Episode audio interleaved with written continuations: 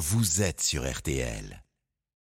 Hier donc, toute la famille royale était au rendez-vous sur son 31, mais avec un membre totalement dans l'ombre. Ouais, c'est vrai que les images font assez mal au cœur finalement. Harry était là, mais à un rang protocolaire plus reculé.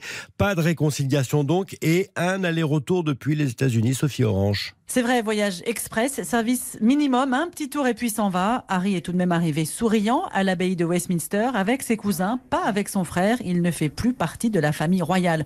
Le protocole l'a donc placé au troisième rang et Harry n'a joué aucun rôle pendant la cérémonie. Pas d'apparition non plus au balcon, pas de portrait officiel avec le roi et la reine.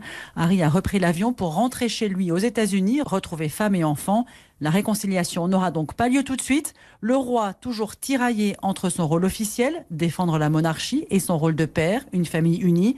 Et ce week-end, la priorité, c'était donc la couronne, les carrosses, le faste royal, pas les chamailleries et les disputes. Sophie Orange, envoyée spéciale d'RTL à Londres.